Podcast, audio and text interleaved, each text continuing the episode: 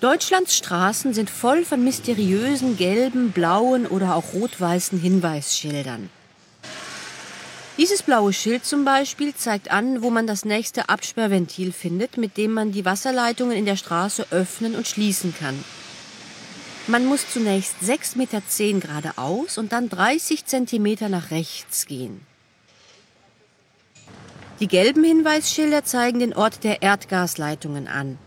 Hier befindet sich 4,60 Meter geradeaus von der Mauer entfernt und dann nach 1,90 Meter links der Hahn der Gasleitung. Außerdem zeigt das Schild uns an, dass die Leitung 90 mm dick ist.